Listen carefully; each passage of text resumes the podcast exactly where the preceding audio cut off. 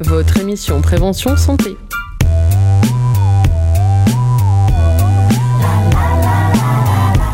Et bonjour et bienvenue à tous sur Radio Pulsar, il est 17h et on est parti pour une heure de vulgarisation scientifique et d'interview avec l'émission À ta santé. Le thème d'aujourd'hui parle d'un des problèmes majeurs de notre société actuelle, les addictions et leur prévention. Certaines sont déjà bien connues et nous viennent à l'esprit, mais cette première partie d'émission, on va parler d'une nouvelle addiction aux écrans qui a vu le jour depuis quelques années et qui est de plus en plus présente dans notre quotidien hyper connecté. Et vous, chers auditeurs, pensez-vous être sujet à cette addiction? Est-ce que vous seriez prêt à compter le nombre d'heures que vous passez sur votre téléphone ou votre ordinateur par semaine? C'est pour recueillir vos témoignages que Marie a décidé de partir à votre rencontre. Est-ce que tu penses que tu utilises beaucoup ton téléphone dans la journée? Ouais.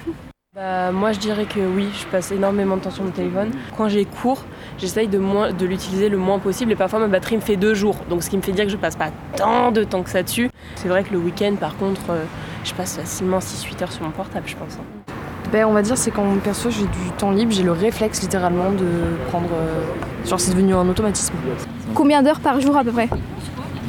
Je dirais deux. Moi peut-être une, une et demie, mais vraiment pas beaucoup. Alors aujourd'hui, oh ça va. Alors aujourd'hui j'ai passé 40 minutes dessus depuis ce matin. Là on est 13h. Et je l'ai ouvert 19 fois. Euh, 6 h 8 h un truc comme ça. Et euh, est-ce que tu penses que tu es accro à ton téléphone?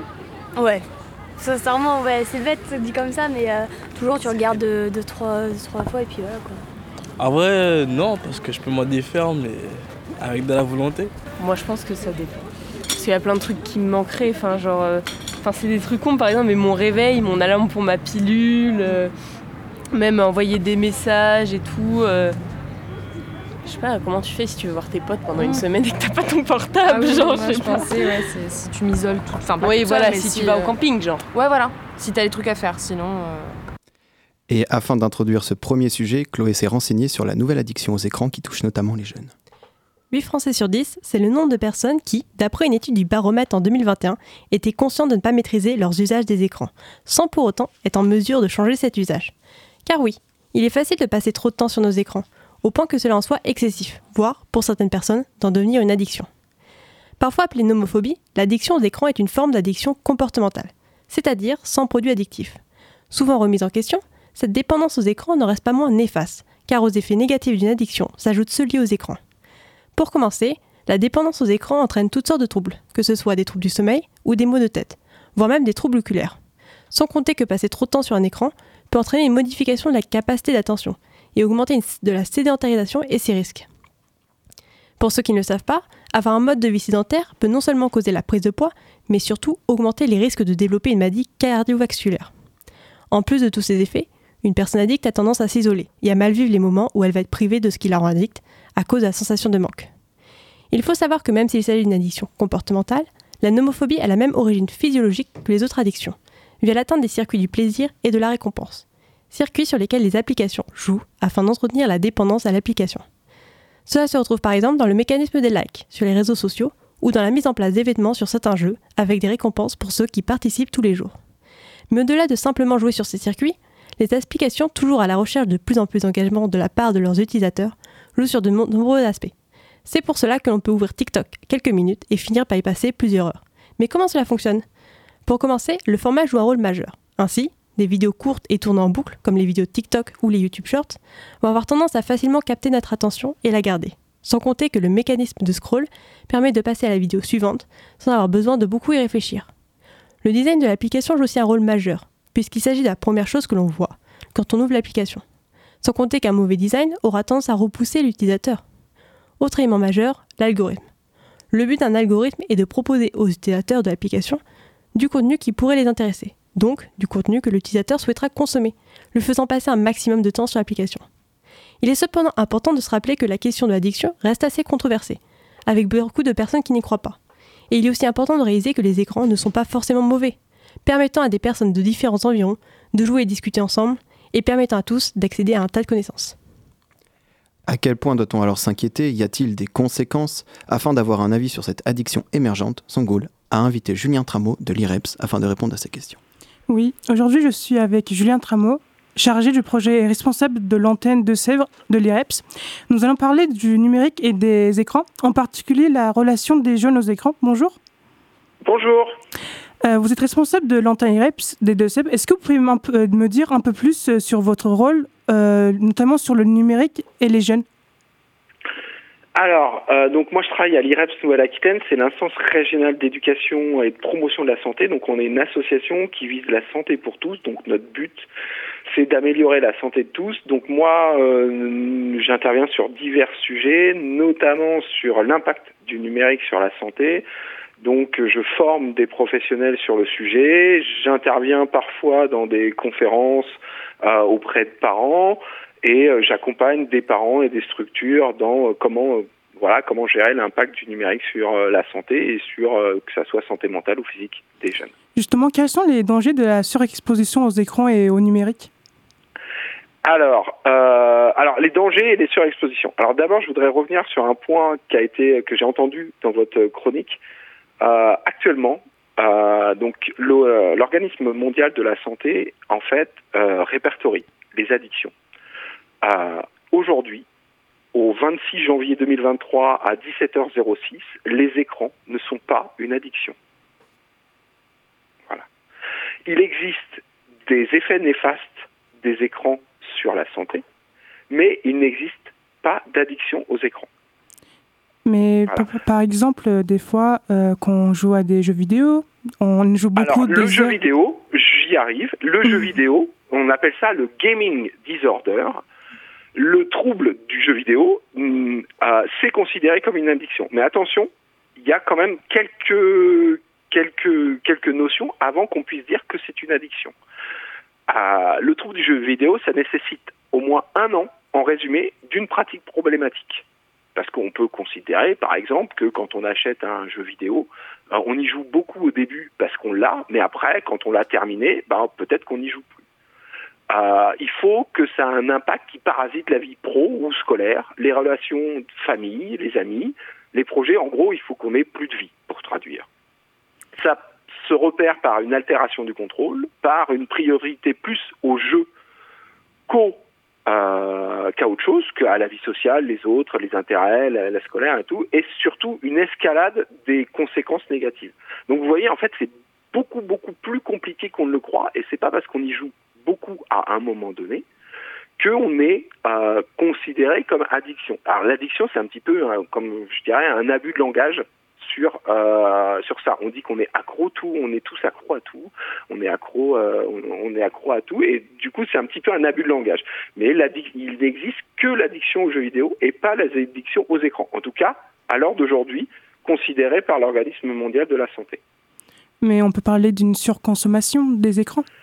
Alors, on peut parler d'une surconsommation d'écran. Après, encore une fois, il faut comparer ce qui est comparable. C'est-à-dire, euh, est-ce que, on, on- disons que les, les choses évoluent. Euh, moi, j'ai 40 ans. Quand j'en avais 17, évidemment, comme il n'y avait pas Internet, on n'était pas surexposé aux écrans. Là, on a tout un changement euh, de, de, de, de- d'habitude, de quotidien de vie, qui fait que oui, ça peut avoir des mauvais impacts sur la santé. Euh, en, en l'occurrence sur certaines sur certains cas en termes de surexposition quand euh, mais la difficulté là-dessus c'est encore une fois de qualifier cette surexposition. Parce que du coup il est très difficile de, de, de donner un temps. En fait de donner un temps au-delà duquel c'est compliqué. Ou on parle de surexposition. Et moi ce qui m'intéresse le plus ou ce que je dis c'est plus le contenu qui impacte euh, plutôt que le nombre d'heures. Justement, quels sont les contenus Excusez-moi. Alors, bah, les contenus, c'est-à-dire, je vais vous expliquer. Par exemple, aujourd'hui, euh, je suis, on est en période de bilan de, de, de dossier à l'IRAPS, donc j'ai passé euh, quasiment une journée sur les écrans. Alors, est-ce que ça a un impact sur ma santé? Oui, parce que j'ai pas eu de, euh, j'étais pas en mouvement, donc j'ai eu une activité sédentaire. En revanche, est-ce que je suis devenu accro à mes tableurs Excel? Peut-être pas. Vous voyez la différence? En fait, c'est le contenu qui pose problème. Pour les jeunes, la vraie question, c'est un, quel impact ça a sur la santé mentale? Je vais vous donner un exemple. Quand on et là, là, on parle de, on peut parler de problème. Quand sur euh, TikTok ou sur Insta euh, ou sur Snap ou ailleurs, on montre euh, des personnes euh, hyper sexualisées avec un corps parfait et que par derrière des jeunes se voient eh ben, ça a un impact sur leur santé mentale. Euh, quand euh, un jeune, très jeune, euh, joue à un jeu vidéo et que c'est pas adapté et qui joue par exemple, je vous donner un exemple, euh, un jeune de 8 ans joue à GTA, c'est pas adapté à son âge, ça a des impacts sur sa santé mentale, ça a des impacts sur son développement. Quand euh, un, un, enfant de moins de 3 ans est contact et a des à, à, et euh, consomme des écrans, bah déjà c'est pas pour lui, puisqu'on considère que le plus important c'est l'interaction à cet âge-là, donc il faut éviter les interactions. Donc vous voyez, la surconsommation aux écrans c'est difficile à caractériser parce qu'elle dépend de l'âge, elle dépend du genre, elle dépend de tout un tas de choses. Et c'est pour ça que pour moi le plus important c'est qu'un contenu soit adapté aux, personnes et surtout qu'on puisse prendre du recul sur tout ça. J'ai répondu à votre question? Oui, du coup, comment, euh, que faire pour retrouver la maîtrise des outils numériques? Ah, que faire la maîtrise? Alors, euh, que faire pour donner la maîtrise numérique? Moi, ce que je conseille souvent, c'est déjà de couper les notifs. Euh, vous, avez parlé de phobie tout à l'heure dans, dans, votre introduction de sujet. Euh, il y a un truc qui s'appelle le FOMO, qui s'appelle le Fear of Missing Something, qui est un syndrome qu'on a tous. Vous l'avez peut-être entendu parfois, vous l'avez peut-être chez vous c'est quand on, on a, on, croit entendre son téléphone vibrer, ou on voilà, c'est qu'on la fear of missing something, c'est la peur de louper quelque chose. Donc en fait, en coupant les notifications de toutes nos applis, on, bah, on n'y va pas. Puisqu'on n'y va pas tous les jours, on dit ah est-ce que ah bah j'ai vu un truc, j'ai entendu un bip ou j'ai entendu mon téléphone vibrer. Donc là déjà on y va moins. Ce qu'on peut faire aussi, c'est euh, désinstaller euh, les applis auxquelles on passe énormément de temps et les mettre que sur une tablette ou que sur son ordinateur. Par exemple, il y en a qui mettent Instagram que sur leur tablette et pas sur leur téléphone. Donc ça, ça permet déjà de réguler. Après, ce qu'il faut se dire, ce que nous on conseille pour les jeunes, c'est d'éviter les écrans, on va dire, à minima une demi-heure, une heure avant de dormir, parce que là, ça a un impact sur la santé, ça retarde l'endormissement et ça, du coup, ça détériore la qualité du sommeil. Et le matin, pour avoir une meilleure concentration quand on va au lycée, à la fac ou ailleurs. Donc le mieux, couper ses notifs, éviter le matin et le soir, et c'est déjà pas mal. Euh, vous avez parlé aussi des... que vous intervenez auprès des parents. Est-ce que vous pouvez me dire oui. un peu plus sur euh, ça?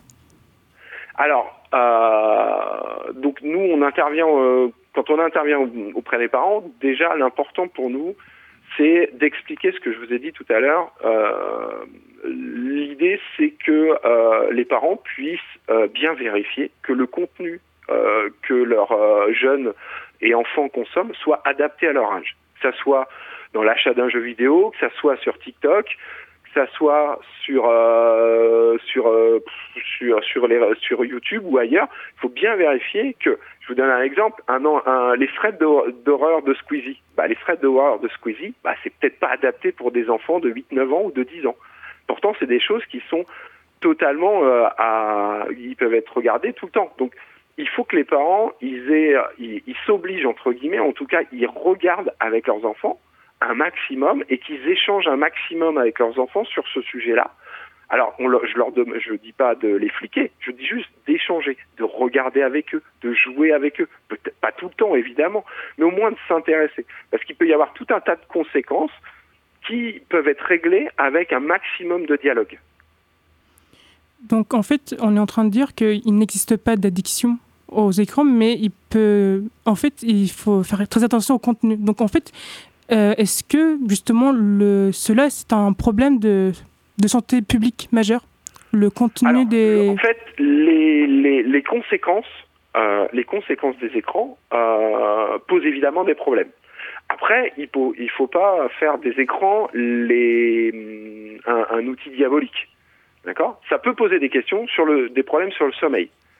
Parce que si c'est pas géré, si par exemple un enfant il joue jusqu'à 3 heures du matin, c'est pas à, à, cause des écrans qu'il joue. Il peut, euh, il, le problème c'est le sommeil, c'est l'impact que ça a. Ça a un impact sur le sommeil, donc ça a un impact sur son, euh, euh, sur ses facultés d'apprentissage, sur la façon dont il va pouvoir gérer sa journée. Donc là, oui, c'est problématique. C'est problématique s'il n'a pas d'activité physique régulière par derrière et qu'il passe son temps à jouer aux jeux vidéo ou à son temps sur les écrans. C'est problématique c'est problématique si ça a un impact sur sa santé mentale, plus on se compare sur les réseaux sociaux, plus notre, en gros, je, résume, hein, c'est caricatural, ça a un impact sur notre, euh, euh, impact sur notre santé mentale et ça a un impact sur notre estime de soi. Alors dire que c'est un problème de santé publique, c'est difficile à caractériser parce que il faut que si on prend l'exemple euh, d'une problématique de santé publique qui est par exemple l'activité physique et l'augmentation de la sédentarité, c'est un problème de santé publique. Dire que c'est à cause d'uniquement les écrans, ça serait vraiment caricatural. C'est à cause de plein d'autres facteurs environnemental, sociétal, euh, mais c'est un facteur, on va dire, en tout cas, c'est un facteur aggravant. D'accord, merci beaucoup. Je vous, je vous remercie d'être, Oui. d'avoir participé et au revoir. Au revoir, merci beaucoup. La deuxième partie de notre émission est consacrée aux substances addictives qui sont toujours si présentes dans notre société et notamment chez les jeunes générations. Mais cela dans quelques minutes, le temps d'écouter le titre de Eddie de Preto, sorti en 2017, Jungle de la Shop, des paroles exprimant le désir d'une meilleure vie et de sortir de cette sensation d'être piégé. L'abondance est riche. Ici les protagonistes nient et s'enlisent à coups de clics. Oh, le choix est dense. Y a plus personne pour de subtils romances. Ici la soif de l'autre défile. Les âmes sensibles deviennent tactiles. Mais même l'orgie est possible. Dans ce moderne et vaste asile. On se fait la cour comme des absents, sans, sans penser au moindre sentiment, man, man, qui se cache sous de beaux profils. Dans cette sphère à la foudre infime, et où tout compte précisément se connecte à mon intime, et emporte au firmament de l'érectile qui jubile. La sérénade est morte et je n'ai plus de feu. Je n'ai pour m'apaiser que des réseaux de jeux. Allez, ouvre-moi ta porte, je ne suis qu'un animal vicieux. Avec ou sans papote perdu dans la jungle de la shop. La sérénade est morte et je n'ai plus de feu. Je n'ai pour m'apaiser que des réseaux de jeux. Allez, ouvre-moi ta porte ce soir, je n'ai qu'un cœur à queue. Avec ou sans capote perdu dans la jungle de la shop. La trouvaille est mince, mince, mince. Ici les internautes se lassent, lassent, lassent et s'ennuient à coups de like, like, like. Oh, les doigts se dépensent, pense, pense. Droite ou gauche catalogue à crampe, crampe, crampe. Dans cette course au plus bel amant, qui deviendra un énième plan.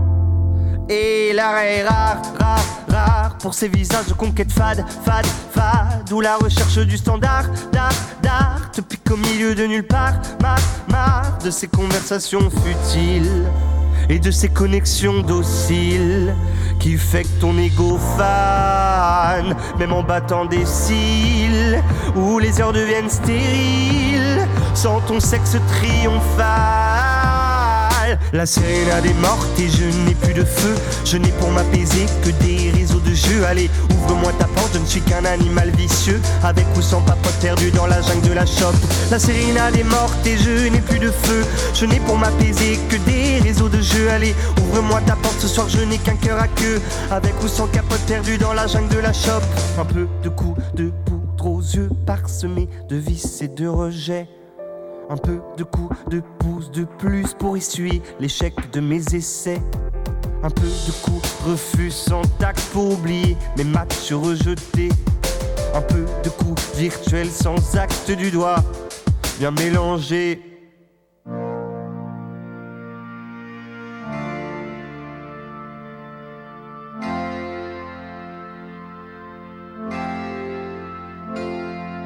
La sérénade est morte et je n'ai plus de feu. Je n'ai pour m'apaiser que des réseaux de jeux. Allez, ouvre-moi ta porte, je ne suis qu'un animal vicieux. Avec ou sans papote perdu dans la jungle de la shop. La sérénade est morte et je n'ai plus de feu. Je n'ai pour m'apaiser que des réseaux de jeux. Allez, ouvre-moi ta porte ce soir, je n'ai qu'un cœur à queue. Avec ou sans capote perdu dans la jungle de la shop.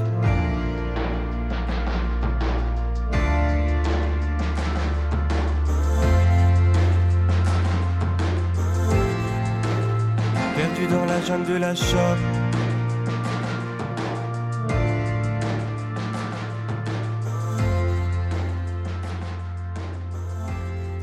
Et nous sommes de retour pour notre émission consacrée à l'addiction et sa prévention. Et pour y voir un peu plus clair sur les nouvelles substances Harris, Morgan a décidé de nous en parler. L'essor des drogues, c'est ce sur quoi je me suis penchée ici. En plus des drogues que tout le monde connaît au moins de nom, comme le cannabis ou la cocaïne, les nouvelles substances psychoactives sont les drogues de synthèse qui sont devenues très populaires aujourd'hui. Elles sont aussi appelées les NSP.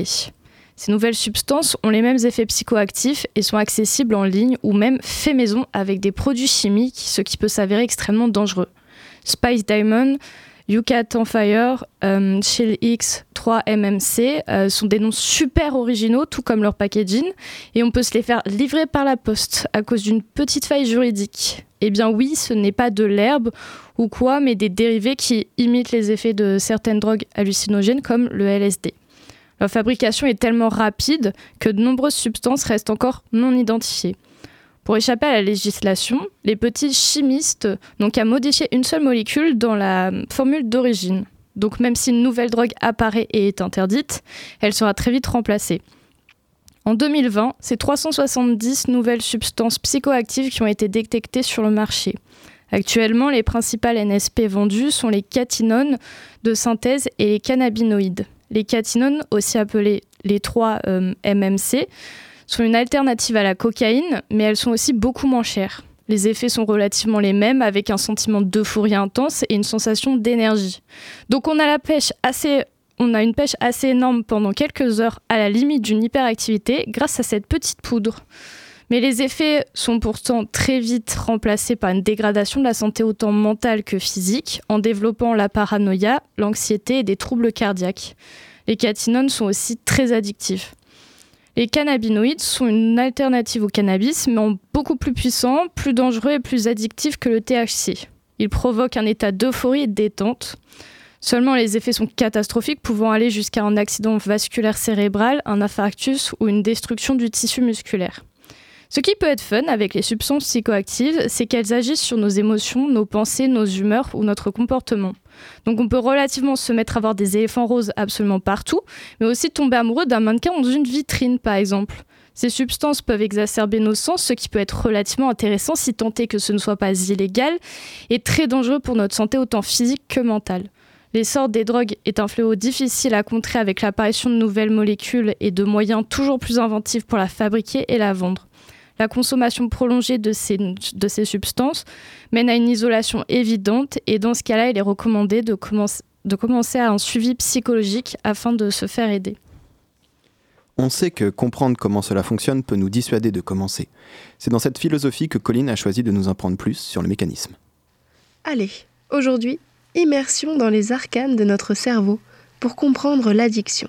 Tu sais peut-être que notre cerveau est constitué de milliards de neurones. Ils échangent grâce à des neurotransmetteurs qui se lient à des récepteurs spécifiques. Il y a aussi les synapses, qui sont la zone de jonction entre un neurone émetteur et un neurone récepteur. Dans la vie, la plupart de nos actions sont tournées vers un but, la survie de notre espèce. Manger, dormir, se reproduire. Elles nous font plaisir. Et elles sont conditionnées par le célèbre système de récompense. Tu as sûrement déjà entendu parler de l'hormone du bonheur, la dopamine. Tu te doutes qu'elle a un rôle essentiel ici. Mais d'autres sont aussi impliqués. La sérotonine, le GABA, les endomorphines, etc. Alors, je te propose de faire un point anatomique sur ce circuit de la récompense. En premier, on trouve le cortex préfrontal. Il sert entre autres à planifier nos actions. Ensuite, on rejoint le noyau accumbens et l'aire tegmentale ventrale il y a deux voies qui relient le noyau accumbens à l'aire tegmentale ventrale. La première implique la dopamine, et la seconde, elle, engage la sérotonine, dont l'effet traduit plutôt la satiété et l'inhibition. Comme tu le devines, consommer des stupéfiants induit une très forte libération de dopamine et nous procure une sacrée sensation de bien-être. Après ça, l'hippocampe mémorise positivement le scénario, ce qui va nous inciter à reproduire l'action Bon, on a compris que tous les produits stupéfiants ont le point commun d'augmenter la quantité de dopamine. Mais en vérité, c'est un peu plus complexe. Selon les substances, les modes d'action sont différents. Par exemple, la morphine, l'héroïne, la nicotine et le cannabis imitent les neuromédiateurs naturels et se substituent à eux dans les récepteurs. Quand on en consomme régulièrement, les neurones deviennent incapables de produire eux-mêmes le neuromédiateur. Et ça, ça crée la dépendance. Après, on a les stimulants, comme la cocaïne, l'ecstasy, qui augmentent la sécrétion d'un neuromédiateur naturel, puis épuisent ses réserves. Plus on en consomme, moins les récepteurs y sont sensibles. C'est ça qu'on appelle le phénomène d'accoutumance. Si tu es à la recherche de plus d'infos, je te conseille les articles de MAD Digital, un média d'information scientifique sur les addictions. Certains vivent cela au quotidien, que l'addiction soit récente ou déjà installée depuis longtemps. L'impact sur le quotidien et la qualité de vie ne peut être que négatif. Afin de mieux saisir cette problématique, Marine a recueilli le témoignage de Julie. Bonjour, aujourd'hui je suis euh, avec Julie. Bonjour Julie. Bonjour. Tu es étudiante euh, à Poitiers et tu es venue nous parler des problèmes d'addiction que tu as pu euh, rencontrer à un produit du quotidien d'un grand nombre de Français qui n'épargne absolument pas les jeunes générations, c'est le tabac. Julie, tu n'as que 20 ans seulement. Bah, alors comment tu as commencé? En fait c'est un peu compliqué. On va dire que déjà j'avais ma maman qui était fumeuse. Du coup, forcément, ça met un contexte. Euh, ensuite, euh, je traînais avec des filles, euh, des, bah, gitanes en fait, et là-bas, dans leur communauté, ils fument assez jeunes. Donc, on va dire que j'ai testé ma première cigarette à 10 ans. Après, à 10 ans, j'ai pas eu une vraie consommation, c'était un test. j'ai plutôt acheté mon premier paquet de tabac en entrant en sixième, parce que j'étais dans un collège un peu défavorisé, on va dire, donc forcément, les gens fumaient très jeunes. Et euh, bah là, j'ai commencé à fumer euh, de plus en plus jusqu'au lycée où là, euh, j'avais une grosse consommation de tabac. Et alors, ça allait jusqu'à combien de cigarettes par jour à peu près? J'ai augmenté progressivement et puis ensuite, je suis arrivée quatrième, troisième à un paquet par jour, ce qui était plutôt excessif. Et niveau argent, comment tu te débrouillais pour avoir les sous pour t'acheter les paquets? En fait, j'avais de l'argent de poche, donc en vrai, j'avais que 20 euros par mois. Donc ça suffisait pas. Euh, souvent, euh, je prenais l'argent que ma maman me donnait euh, quand je voulais m'acheter une robe ou des vêtements. dès qu'elle me donnait un billet en plus, ça passait là-dedans. Ou je demandais à mes copains de me payer des paquets. Enfin, je me débrouillais en fait. On se débrouille toujours. Et est-ce que tu as rapidement observé les effets du tabagisme sur ta santé, que ce soit physique ou mentale? Non, pas du tout. En fait, bah, comme j'étais très jeune, je faisais pas trop attention à ça. Juste pour moi, c'était un moyen de motivation, c'est-à-dire que quand on avait Enfin, quand on n'a pas envie de se lever le matin pour aller en cours ou quoi, euh, ça me donnait un peu de courage, on va dire, de me fumer une cigarette. Euh, sinon, non, juste quand je faisais beaucoup de soirées et que je fumais énormément de cigarettes d'un coup, tu sens le lendemain, tu as les poumons vraiment, euh, tu respires mal. Enfin, c'est pas douloureux, mais c'est pas agréable du tout. Donc, c'est vraiment ça que j'ai commencé à me poser des questions, à me dire, je me fais vraiment du mal, quoi. Et alors, tu as commencé très jeune, maintenant tu as 20 ans. La première cigarette, c'était il y a quand même 10 ans. Euh, maintenant, t'en es où de ta consommation de cigarettes? Euh, bah, du coup, je suis en train de ralentir. Je dis pas que je vais arrêter pour l'instant. Euh, ce serait plutôt un projet pour mes 25 ans, on va dire. Mais euh, pour l'instant, je ralentis ma consommation. Je fume plus tous les jours. je suis plus du tout addict dans le sens où si je fume pas pendant trois semaines, je vais même pas y penser en fait. Donc j'en ai plus besoin. Mais j'aime bien fumer une cigarette de temps en temps, en soirée avec un verre par plaisir. Et alors, qu'est-ce que tu as mis en place pour, mettre, pour arrêter de fumer? Euh, Au début, j'ai eu beaucoup de mal. Je mettais rien du tout en place, donc ça fonctionnait pas. Ensuite, j'avais mon meilleur ami qui a arrêté de fumer, qui prenait des Nicopas du coup. Donc j'ai voulu essayer et j'ai commencé un hiver. Du coup, l'hiver, on sort moins dehors, on a froid pour fumer. Donc c'était plus simple. Donc à la place de sortir dehors dans le froid, bah, je prenais une Nicopas. Et comme ça, de fil en aiguille, bah, c'est plutôt bien passé. Maintenant, je prends même plus de plaisir à prendre ça. Donc, c'est un petit cachet de nicotine plutôt que fumer une cigarette. Et alors, c'est sans prescription C'est toi, toi-même qui euh, t'organises pour prendre euh, ces Nicopas? Euh, bah, au début, je les ai achetées toutes seules en pharmacie, donc on peut la prendre sans prescription. Après, j'ai vu avec mon médecin généraliste que c'était remboursé avec une ordonnance. Du coup, maintenant, je la prends avec une ordonnance et en fait, euh, on paye rien du tout, c'est pris en charge entièrement. Donc, beaucoup plus intéressant et puis ça permet de faire des économies. Et alors, en plus du tabac, tu m'as dit avoir déjà consommé d'autres drogues, notamment le cannabis, mais aussi l'ecstasy, par exemple. Et ça, c'était encore quand tu étais mineur, tu as commencé mineur. comment, en tant que mineur, on en vient à consommer du cannabis ou des drogues dures? Euh, je pense que déjà, il y a un contexte familial, c'est-à-dire que j'étais dans une période dans ma vie où ma maman était malade, mon père il était tout le temps au travail. Donc, euh, déjà, quand on a nos parents qui sont moins présents à la maison, c'est plus simple pour nous d'aller faire euh, ce genre de bêtises. Et puis ensuite, du coup, j'ai commencé à avoir les fréquentations aussi. fréquenter des personnes qui étaient un peu, un peu perdues dans leur vie, enfin déscolarisées, qui avaient aussi des contextes familiaux qui n'étaient pas, pas terribles, donc qui prenaient déjà ce genre de, de substances. Et du coup, bah, naturellement, j'ai commencé à essayer avec eux. Et alors, est-ce que tu as été addict à une de ces drogues ou tu as réussi à, à te freiner? Mmh, non, en fait, euh, bah déjà, les drogues euh, de type ecstasy, ce genre de choses, je sais pas s'il y a une vraie addiction parce que c'est une consommation très occasionnelle en festival ou c'est pas quelque chose que tu prends tous les jours comme la cigarette. Et après, euh, bah, je sais que le cannabis, ça peut, mais moi, je le supportais pas du tout. Ça me faisait des effets vraiment horribles.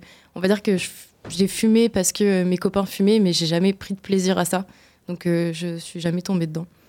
Et pour finir, est-ce que tu as un conseil à donner à des jeunes qui vont ou qui ont commencé à fumer euh, pour les guider à, ne pas commencer ou à arrêter? Bah, Peut-être aller voir un psychologue ou un psychiatre, parce qu'en fait, je pense que quand on commence une substance, c'est qu'il y a un, il y a un mal-être quelque part à un moment donné dans notre vie. Euh, après, pour ne pas commencer, je sais pas trop, je suis plutôt du type à me dire ça fait une expérience de vie tant qu'on tombe pas dedans et tant que ça ça empiète pas sur nos projets en fait. Moi, ça m'a jamais empêché de suivre mes études, de, faire ma faculté de médecine, ce genre de choses. Mais voilà, à partir du moment où ça empiète vraiment sur notre vie, notre argent, ce genre de choses, nos relations, là, je pense qu'il est hyper important d'aller consulter, voir quelqu'un pour, euh, même si c'est pas pour demander de l'aide, mais juste pour en parler en fait. Merci beaucoup Julie d'avoir témoigné avec nous. Je t'en prie. Et la perspective d'un point de vue professionnel sur l'aspect psychologique des addictions a décidé Chloé à inviter Romain Gadi, psychologue au CH Laborie. Bonjour Romain Vagadi, vous êtes psychologue au centre hospitalier Laboris Secteur Enfance et à la Maison des Ados. Merci de nous rejoindre aujourd'hui pour répondre à toutes nos questions. Bonjour. Euh, du coup, je vais vous poser, au cours de l'émission, nous allons parler des addictions chez les jeunes.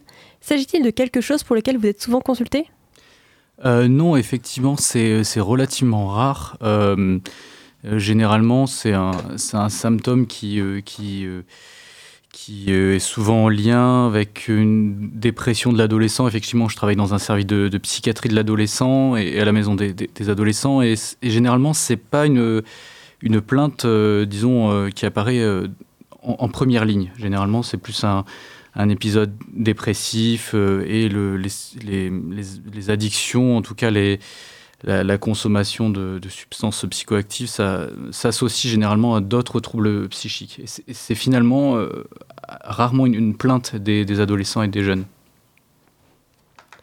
Et du coup, je voulais savoir, malgré tout, est-ce que quel est le rôle d'un psychologue qui pourrait être dans la prise en charge d'une addiction?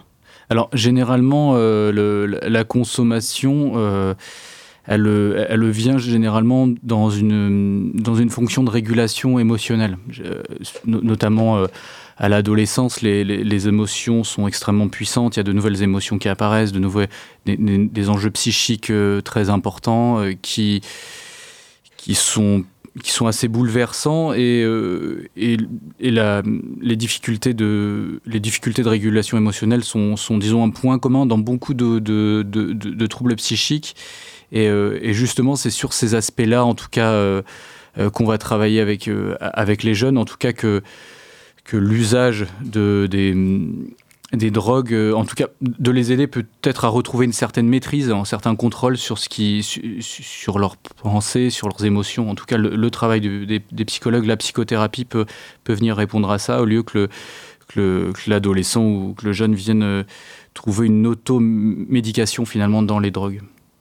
Et est-ce que du coup, vous arrive de travailler en commun avec d'autres professionnels de santé, par exemple des médecins addictologues, pour euh, justement euh, aider ces jeunes qui auraient pu euh, chercher à aller dans les drogues oui, oui, bien sûr, bien sûr. Les la psychothérapie est un, est un outil pour, pour traiter les, les, les, les, troubles psychiques. Et effectivement, des fois, il y a besoin pour ces jeunes, quand l'addiction est, vraiment installée, dans, de d'avoir recours à un traitement médicamenteux, à, à des fois des, suivis complémentaires au, au, suivi psychologique. Donc effectivement, le, psychologue est un professionnel qui peut intervenir dans, le parcours de soins d'un jeune, mais on est qu'un maillon de la chaîne finalement.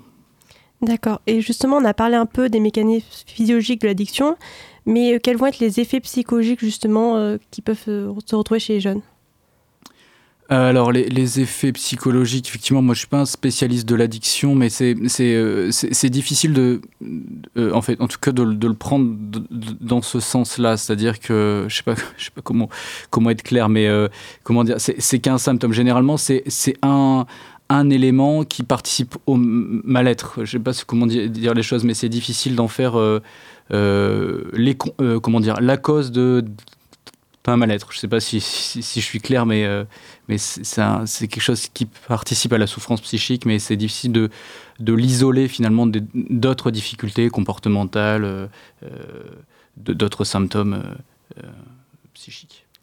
on a un peu parlé justement d'addiction aux écrans et de surconsommation des écrans. en tant que psychologue, quel est votre avis à ce sujet? Je, crois, je, crois, que ça a déjà été, été très bien dit. Moi, j'ai un peu une, idée générale. Euh, l'usage des écrans, la question, c'est plutôt de voir euh, la façon dont c'est utilisé. C'est-à-dire que euh, moi, j'aime bien cet, exemple des, des, jeunes. Les, jeunes, ce qui est compliqué aujourd'hui, c'est qu'on a, assez finalement peu de recul. En tout cas, il y a, il y a une différence générationnelle encore importante entre les parents, entre les parents et les jeunes. Les jeunes sont nés avec, donc des fois on a, des fois il y a beaucoup d'a priori, en tout cas sur l'utilisation des, des, écrans. Moi, je trouve que finalement, euh, ceux qui sont nés avec ont un usage plutôt, euh, euh, plutôt alors pas toujours, mais en tout cas, savent bien utiliser cet outil-là. Des fois, je trouve que les problèmes, ils sont plus chez les parents, chez ceux en tout cas qui ne sont pas nés avec, avec, les, avec Internet. Et, euh, et qu'est-ce que qu'est-ce que je voulais dire? Oui, c'est-à-dire c'est quand le c'est un outil finalement un outil relationnel quand c'est utilisé pour faire des rencontres, quand c'est utilisé de manière créative euh, pour euh, pour comment comment dire oui développer sa créativité, développer les rencontres sociales. A priori, moi je vois pas de je, vois pas de problème. Mais effectivement, quand les écrans sont, sont plus utilisés effectivement de dans pour comment dire dans, une, dans, une, dans un processus de, de repli ou de ou euh, comment dire de ouais d'enfermement finalement et de d'appauvrissement de la pensée, d'appauvrissement de l'intellect. Là, en l'occurrence, on, peut se questionner sur, sur, les usages, pardon, sur les usages, mais c'est vraiment de façon voilà de, de, cette façon-là que je que je, je lirais l'usage des écrans. D'accord. Et est-ce qu'il vous arrive souvent d'avoir des parents qui viennent justement vous consulter à ce sujet euh, parce qu'ils sont inquiets pour leurs enfants?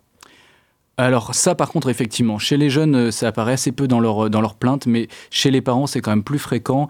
Euh, comme je disais tout à l'heure, vu qu'il y a une différence générationnelle importante dans l'utilisation de, des écrans, des fois, il y a beaucoup d'angoisse de la part des parents. Ils, disent d'ailleurs beaucoup, mon fils, ma fille est addict, aux, écrans, il passe son temps à faire ça, et, et, et parce qu'ils sont effrayés, ils maîtrisent pas très bien cet outil-là et, ils oublient un peu des fois de questionner qu'est-ce qu'est-ce que, qu'est-ce que l'adolescent y fait Parce que finalement, sur les écrans, on peut y faire énormément de choses. Ce que je disais, on peut vraiment les utiliser de manière très créative ou des fois euh, un peu de façon, de façon un peu pas du tout créative. Donc, donc euh, effectivement, les parents, je trouve, ont du mal, moi en tout cas dans mes consultations, ont du mal à, avoir un, une position ajustée pas tous, hein. voilà, moi j'ai un biais de un, biais parce que effectivement je, je reçois des, des, des, gens qui vont plutôt mal, donc j'ai pas vraiment, euh, c'est difficile de parler de dans la de la population générale, j'ai pas, je connais pas bien les, les, les, statistiques non plus, mais mais je trouve en tout cas que c'est une complication dans la relation entre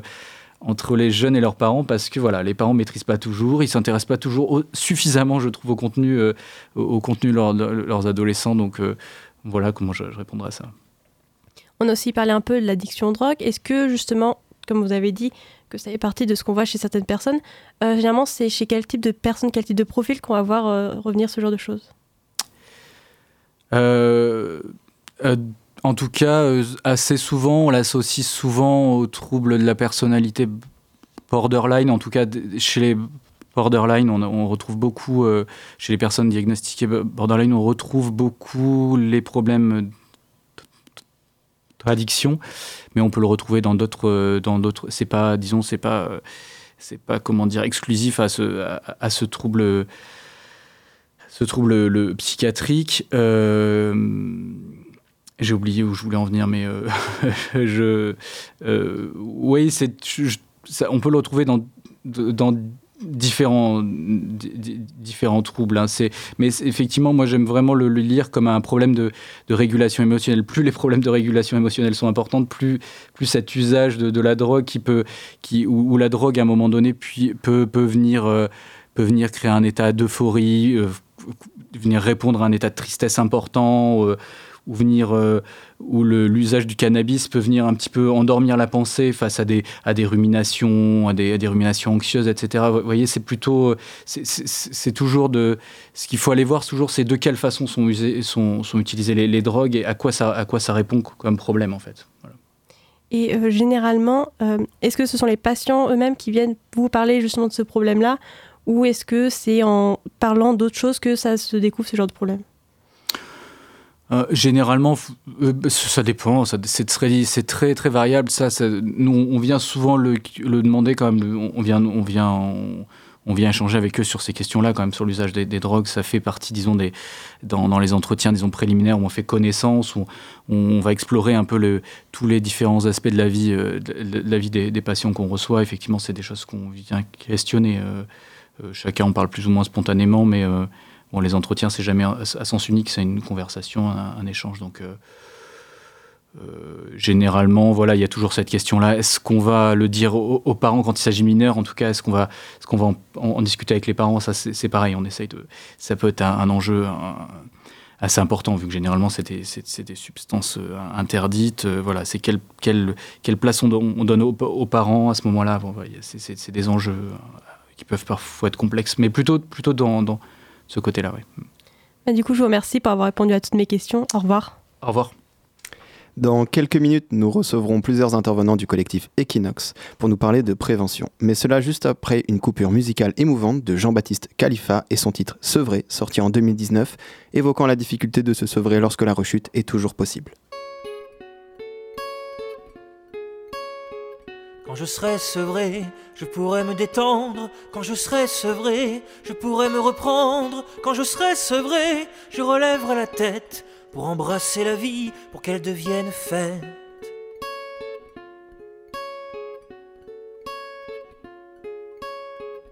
Je serai sevré, je retrouverai mon sourire. Quand je serai sevré, je retrouverai le désir. Quand je serai sevré, j'irai compter fleurettes aux filles dans les parcs, aux filles sans cigarette. Mais en attendant, j'ouvre des paquets. En attendant, moi, je mâche et je me tais.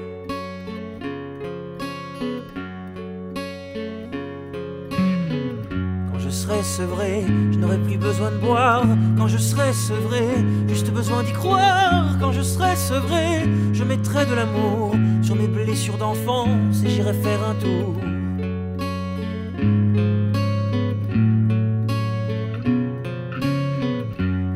Je continuerai les prières. Quand je serai sevré, je remercierai la lumière. Quand je serai sevré, mon but sera d'aider. Je partagerai mes déboires et je donnerai de l'espoir. Mais maintenant que je n'ai plus, plus mon bouclier, maintenant je marche nu, nu dans les soirées.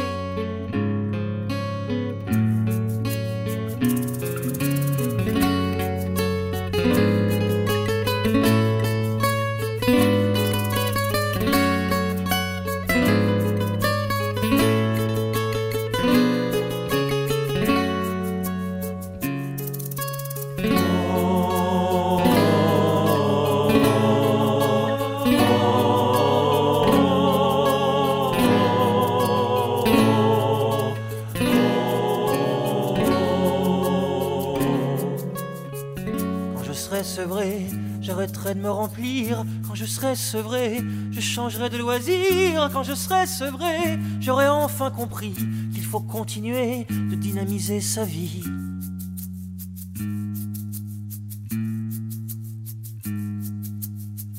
Quand je serai sevré, je retrouverai mes rêves. Quand je serai sevré, je retrouverai la sève. Quand je serai sevré, tout pourra refleurir pour un nouveau départ, pour un nouvel avenir. En attendant, je vais sur les réseaux. En attendant, moi, je regarde les animaux.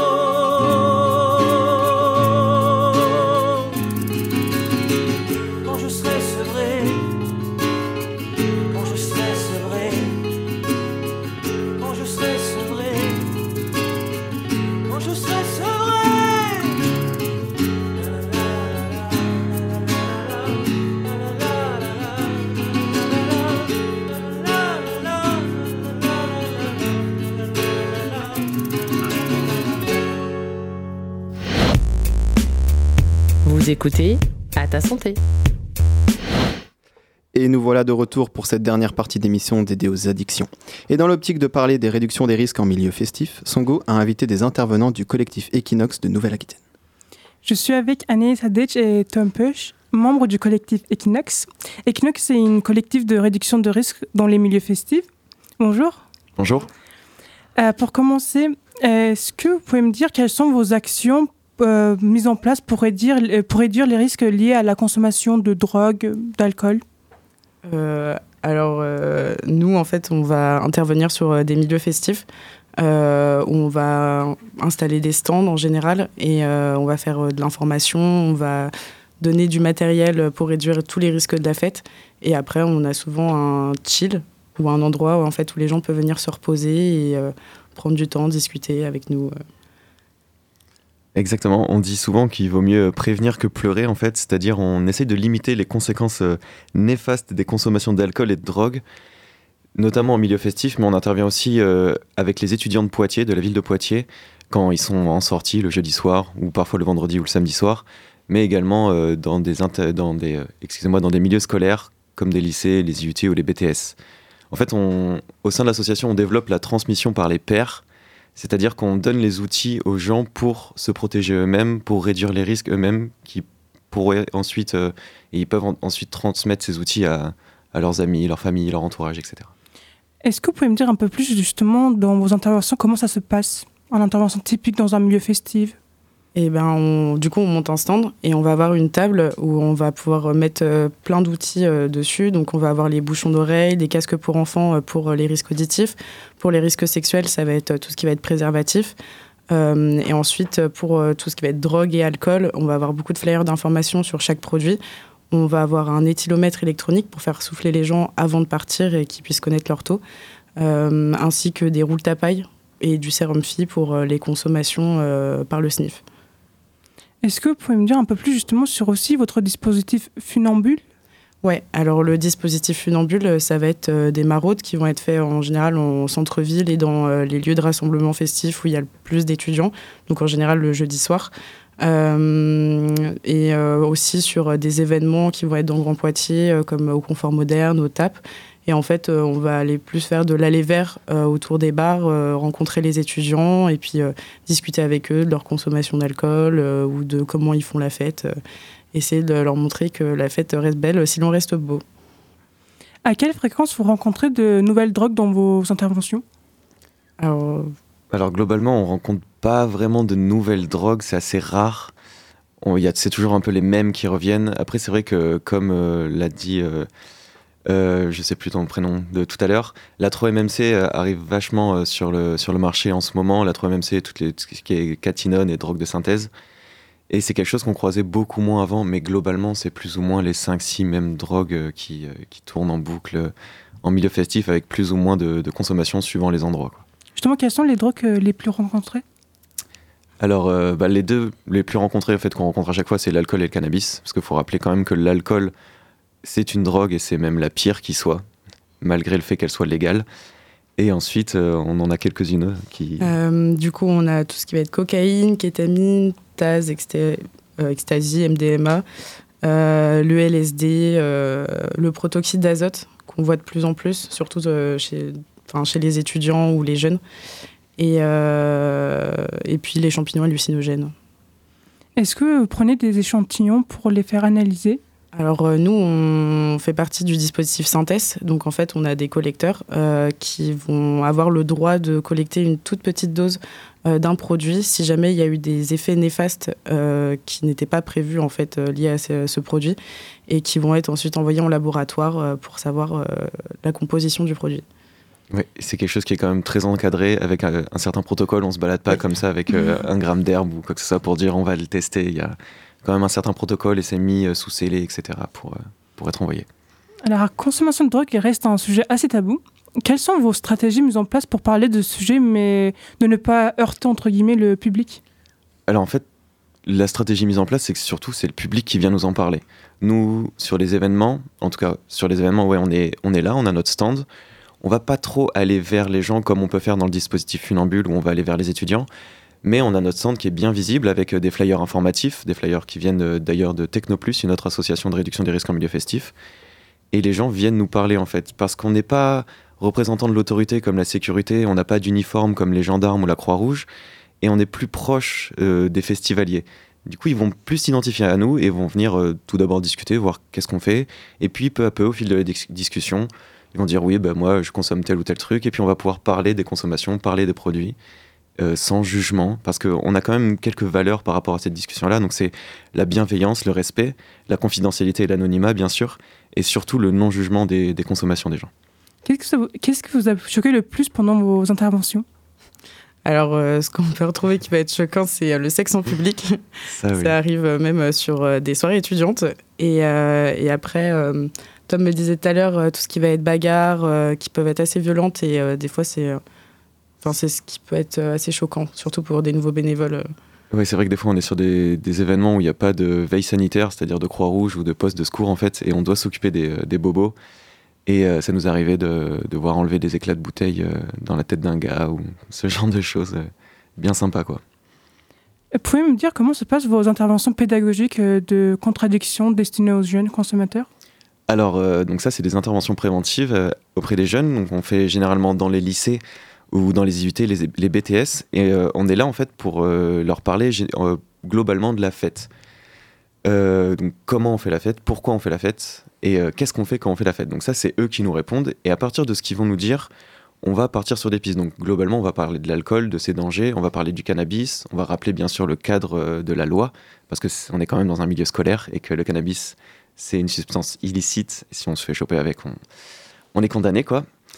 Euh, et, on va après donc parler des addictions aussi, parler notamment de l'addiction euh, pas aux écrans mais aux réseaux sociaux, à certains jeux vidéo, à une certaine mécanique en fait, faire une différence entre l'addiction euh, physique et psychique et finir par des petites métaphores sur la vie afin de faire passer le message que c'est important de prendre soin de soi mais aussi de prendre soin des autres.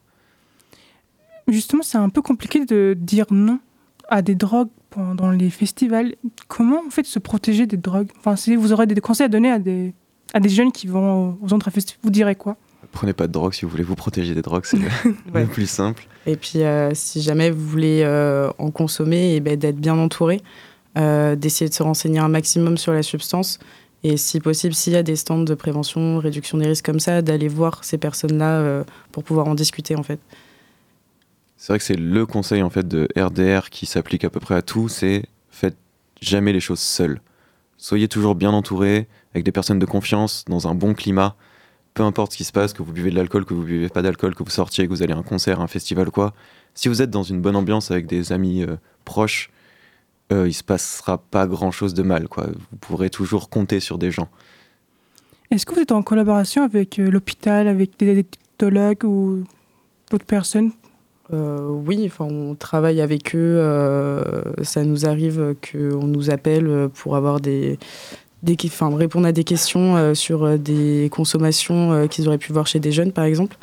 après, on travaille aussi avec Ed, qui est un carude. avec, bah avec Pictadom qui était ici justement. on essaye de travailler un peu avec tout, tout, tout, ce qui peut être centre de secours et notamment en festival, c'est vrai qu'on est souvent en contact avec le SAMU quand il y a besoin de faire des évacuations. Parce que nous, notre but en festival et, et, aussi en free party, c'est d'éviter les évacuations, d'éviter euh, de désengorger euh, les hôpitaux, parce qu'on le sait, il y a de moins en moins de lits dans les hôpitaux, et euh, il y a bah, toujours le même nombre de malades. et quelqu'un de bourré, quelqu'un qui va se faire amener par les pompiers après après un festival, ça va juste encombrer un lit pour rien, faire déplacer du personnel pour rien, etc. Donc on est souvent en fait en contact avec, euh, avec les urgences pour des cas plus graves que ça. Je vous remercie d'avoir répondu à mes questions. Merci à toi. Merci. À ta santé touche à sa fin. J'aimerais remercier nos partenaires et les personnes qui ont, participé à la réalisation de cette émission. On vous dit à dans deux semaines, 17h, pour un thème bien différent, puisqu'il s'agit d'éthique et de santé. On vous quitte sur une musique sortie en fin 2022 par Joulot Baucher qui compare amour et addiction, et qui a pour titre la fameuse réplique qu'on s'est tous dit un jour Demain j'arrête.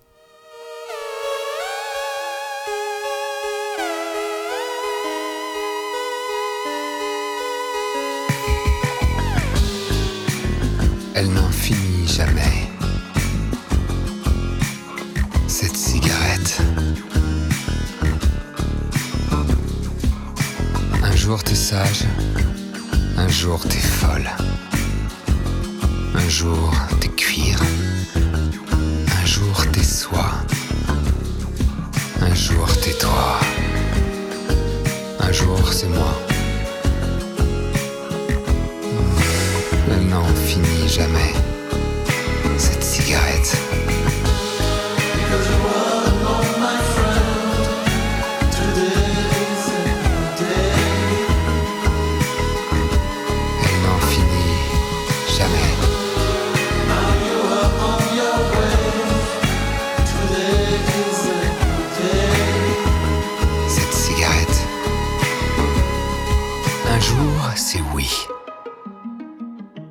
Jour, sinon. Un jour, je t'aime pour toujours. Un jour, c'est fini. Ah, c'est fini. Peut-être un autre jour. Un autre jour, peut-être.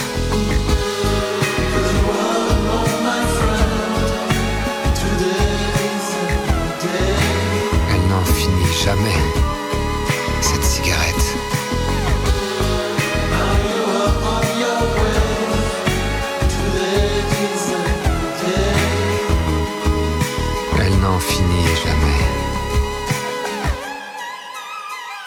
Jour après jour, je deviens sourd. Si c'est l'amour, j'aime pas du tout.